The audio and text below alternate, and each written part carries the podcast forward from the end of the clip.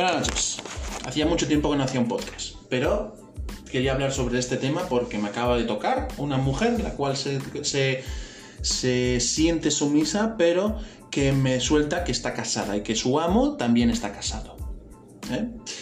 Y por eso he hecho el post de antes, de si os parecía bien este tipo de relaciones. Y aquí es donde voy a dar mi opinión, sincera y transparente como siempre hago. Para mí, la gente que practica esto a espaldas de su pareja, vamos a decirlo de manera suave, es basura humana. Es basura. Y os voy a comentar por qué es basura. Um, Tú piensas, por ejemplo, que la pareja de ese hombre o de esa mujer vive feliz con su pareja, inconscientemente de todo lo que está pasando fuera del matrimonio. Y un día se entera. ¿Qué crees que va a pasar cuando se entere? Le va a decir felicidades, has encontrado lo que, te, lo que buscabas. Me alegro por ti. ¿De verdad crees que va, a decirle eso? ¿De verdad? ¿Lo crees? Lo, lo más probable es que primero haya una bronca, una pelea. Y según la intensidad de la pelea pueden acabar mil, de mil formas. Y ha habido situaciones así en España y en, y en el mundo entero. Personas que le quitan la vida a su pareja y al amante, como que personas se quitan la vida a sí mismos porque han vivido durante toda su vida una puta mentira. Y de verdad que haya gente casada que diga que ser infiel a tu pareja porque no te da lo que quieres es respetable porque hay mucha gente que lo practica, y hace eso. Es como decir que ir matando a gente, como hay mucha gente que mata, pues oye, y, y es por disfrute, pues es aceptable, porque hay gente que disfruta de otras maneras. Entonces vamos a aceptar a la gente que mata, viola, maltrata, abusa. Hay que aceptar, tener una mente abierta. Y la gente que disfruta violando a mujeres, eh, hay que aceptarlo. Ya sabéis que es irónico lo que estoy diciendo, sarcasmo. Perdón, no, sarcasmo sarcasmo puro. Así que me hace mucha gracia porque las personas solteras piensan como yo, que eso es abuso, eso es un maltrato a una persona a la cual no ha consentido ese tipo de relaciones. Si tú quieres y eres casado casada y tú quieres practicar el BDSM, nadie te lo prohíbe. Lo que no se ve ético es que hagas sufrir a una, a una tercera persona de forma gratuita. Porque esa persona, ese, esa pareja con la que estás casada o casado, no ha, no ha permitido, no ha consensuado que tengas una relación fuera del matrimonio. Y he conocido gente que está casada y que practica el BDSM y tiene su, su amo o su sumisa y tiene su marido o su mujer o su esposa. Lo tiene, pero lo tiene en conocimiento le ha expresado que le gusta esto, esto y otro, lo ha aceptado y le ha permitido, pues bueno, fuera del matrimonio puedes tener lo que tú quieras. Dentro de casa tú y yo somos marido y mujer y fuera pues tú tienes tú eres la amo o la sumisa de alguien, me es bastante igual. Y lo han aceptado, han, abierto la relación, aceptado, han consensuado. ¿Qué hablamos del BDSM? Que es consenso, que todo lo que no fuera no es consensuado Todas las prácticas que no son consensuadas son abuso y maltrato, ¿verdad que sí? Hemos dicho eso. Entonces, ¿cómo puedes decir que es aceptable y respetable las personas que no consensúan con sus parejas para tener relaciones fuera del matrimonio y de, y de, sus parejas? Para mí, el hecho de que no consensúes eso, estás cometiendo un abuso a tu pareja, a la pareja vainilla. Un abuso. Ahora bien, ya no solo por eso. Ahora bien, de verdad, ¿cómo podéis realmente creer y confiar sabiendo que el BDSM es confianza pura para practicar ciertas cosas o la mayoría de cosas? Se necesita una gran confianza. ¿Cómo puedes confiar en alguien que vive una mentira? Que su vida es una mentira. Que se, se dedica día tras día a mentir a su pareja y que es catalogada como una persona mentirosa. ¿Cómo puedes confiar en alguien así para practicar algo que necesita confianza? ¿De verdad crees que eres la única persona con quien está? ¿Tú crees que no te va a mentir a ti cuando mienta a, a su pareja de hace años? ¿Y ha mentido durante tanto tiempo a su pareja de hace años?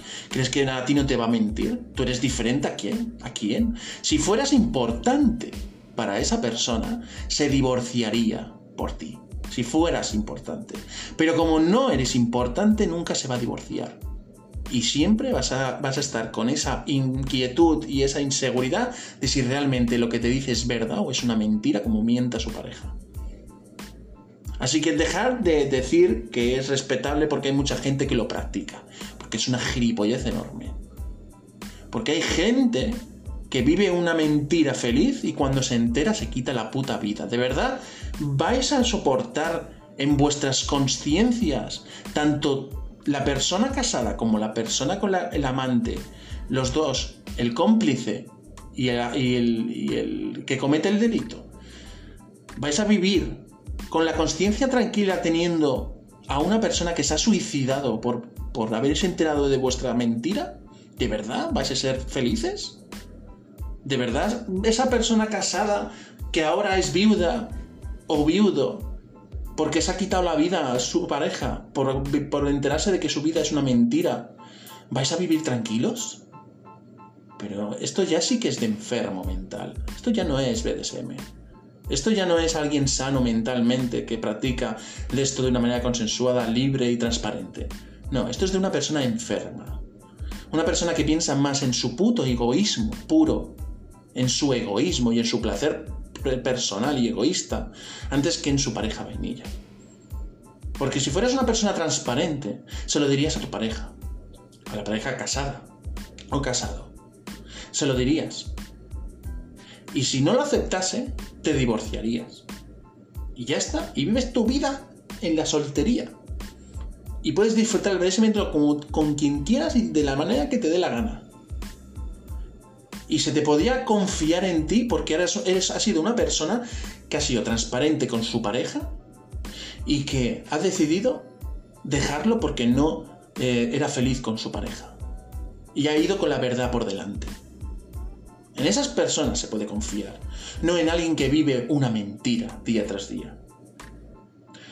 Así que ya sabéis mi opinión. Para mí las personas casadas no son personas, son basura porque hacen sufrir a una tercera persona sin su consentimiento. Hacen sufrir en silencio a una persona sin su, consentimiento. Y cuando se entere, puede acabar de mil maneras la situación. Y puede acabar de, simplemente divorciarse, perdonarlo o permitirlo, como puede acabar en un trágico final.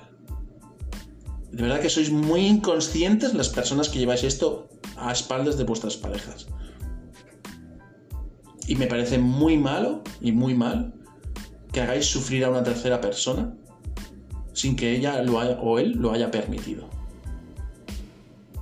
Para mí no sois de confianza. No, me, no confiaría jamás en alguien que es infiel a su pareja durante años. O durante dos días. ¿Cómo puedes volver a confiar en alguien que te ha mentido? A la cara. Cuando el BDSM es pura transparencia. Si no eres transparente con tu pareja vainilla, ¿cómo eres vas a ser transparente con tu pareja BDSMera? ¿Quién podría confiar en alguien así? Yo jamás.